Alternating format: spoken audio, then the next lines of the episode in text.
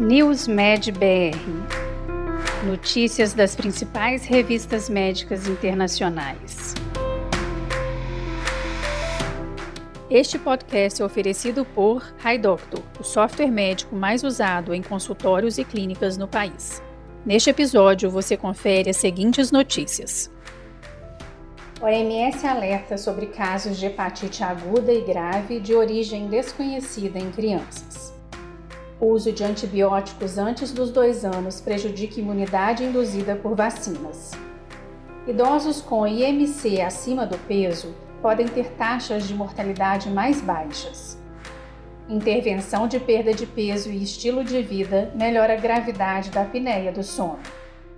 Enxaqueca antes da gestação foi relacionada a complicações na gravidez. OMS alerta sobre casos de hepatite aguda e grave de origem desconhecida em crianças em diversos países. Desde que a Organização Mundial de Saúde publicou um comunicado sobre o surto de hepatite aguda de etiologia desconhecida no Reino Unido em 15 de abril de 2022, tem havido contínuos novos relatos de casos de hepatite aguda de origem desconhecida em crianças pequenas. Ainda não está claro se houve um aumento nos casos de hepatite ou um aumento na conscientização sobre casos de hepatite que ocorrem na taxa esperada, mas não são detectados. Até 21 de abril de 2022, pelo menos 169 casos de hepatite aguda de origem desconhecida foram relatados em 12 países. Os casos têm idade entre 1 mês e 16 anos. 17 crianças, aproximadamente 10%, necessitaram de transplante de fígado. Pelo menos uma morte foi relatada. A síndrome clínica entre os casos identificados é a hepatite aguda, ou seja, inflamação do fígado com enzimas hepáticas acentuadamente elevadas. Embora o adenovírus seja uma hipótese possível, as investigações estão em andamento para o agente causador. O uso de antibióticos em crianças pequenas prejudica o desenvolvimento de anticorpos induzidos por vacinas. A maioria das crianças recebe antibióticos nos primeiros dois anos de vida, enquanto a imunidade induzida pelas vacinas se desenvolve. Pesquisadores sugeriram uma associação negativa do uso de antibióticos com a imunidade induzida por vacinas em adultos, mas faltam dados para crianças. Em estudo publicado no periódico científico Pediatrics, os níveis de anticorpos induzidos pelas vacinas para vários antígenos da vacina tríplice bacteriana e da vacina pneumocócica conjugada foram menores em crianças que receberam antibióticos. Também foram observados níveis mais baixos de anticorpos para as vacinas da poliomielite inativada e contra hemófilos influenza tipo B.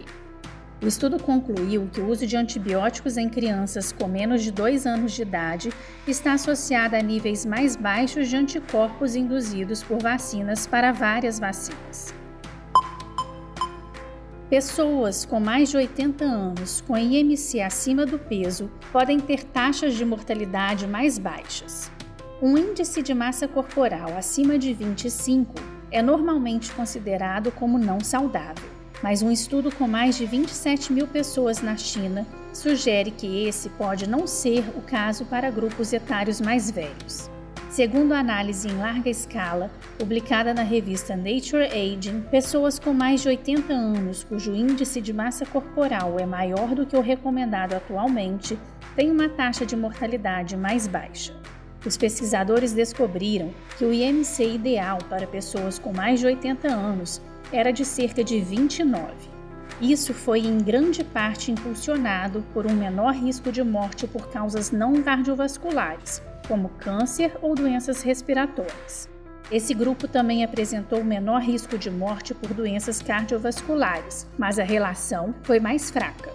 Os achados sugerem que as diretrizes de peso devem ser alteradas para essa faixa etária. Intervenção interdisciplinar de perda de peso e estilo de vida pode melhorar a gravidade da apneia obstrutiva do sono.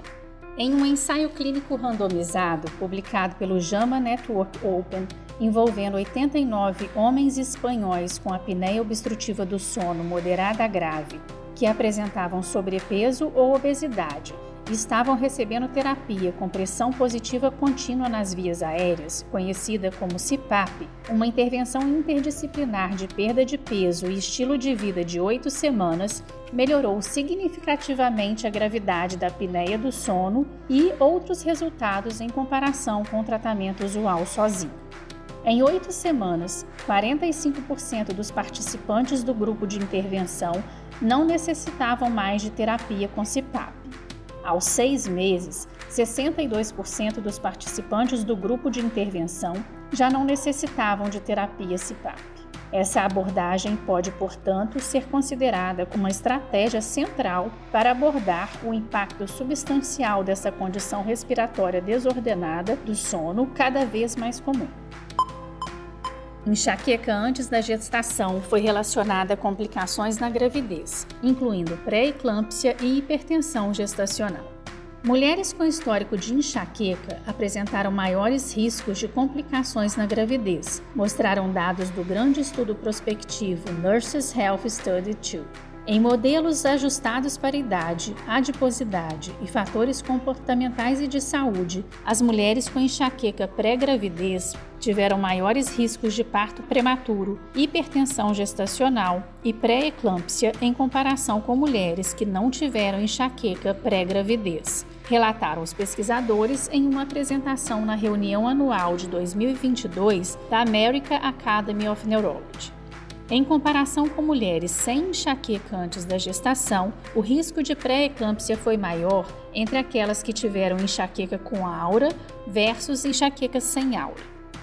Essas descobertas sugerem que o histórico de enxaqueca antes da gravidez presagia um risco aumentado de pré-eclâmpsia e outras complicações, e pode ser um fator clinicamente importante para os médicos considerarem ao avaliar e gerenciar os riscos obstétricos. Você ouviu mais um podcast News Med BR, te atualizando sobre as principais publicações da área de saúde. Continue se formando em nosso site news.med.br. Até a próxima. Este podcast foi oferecido por HiDoctor, o software médico mais usado em consultórios e clínicas no país.